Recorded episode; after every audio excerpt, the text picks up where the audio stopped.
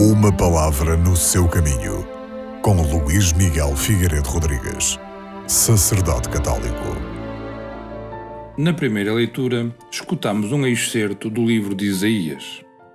Aí se diz que, tal como a chuva que cai do céu não volta para lá sem ter regado a terra, sem a ter fecundado e feito produzir, também a palavra de Deus, depois de ser proferida por Deus, não volta sem ter produzido o seu efeito, sem ter cumprido a vontade de Deus, sem ter realizado a sua missão.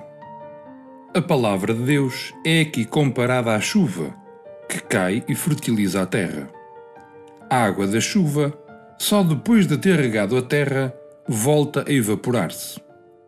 Assim, a palavra de Deus, só depois de ter cumprido a sua missão, voltará à sua origem ao Pai. E a missão da palavra é fazer desabrochar e crescer um povo novo. Por isso, se a justiça, a paz e a fraternidade, que são frutos da palavra, demoram a estabelecer-se, nem por isso a confiança de cada cristão em Deus se deve sentir abalada ou diminuída.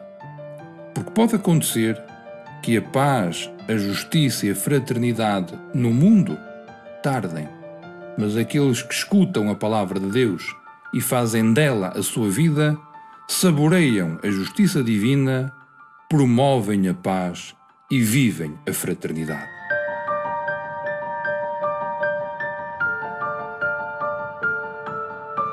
Uma palavra no seu caminho.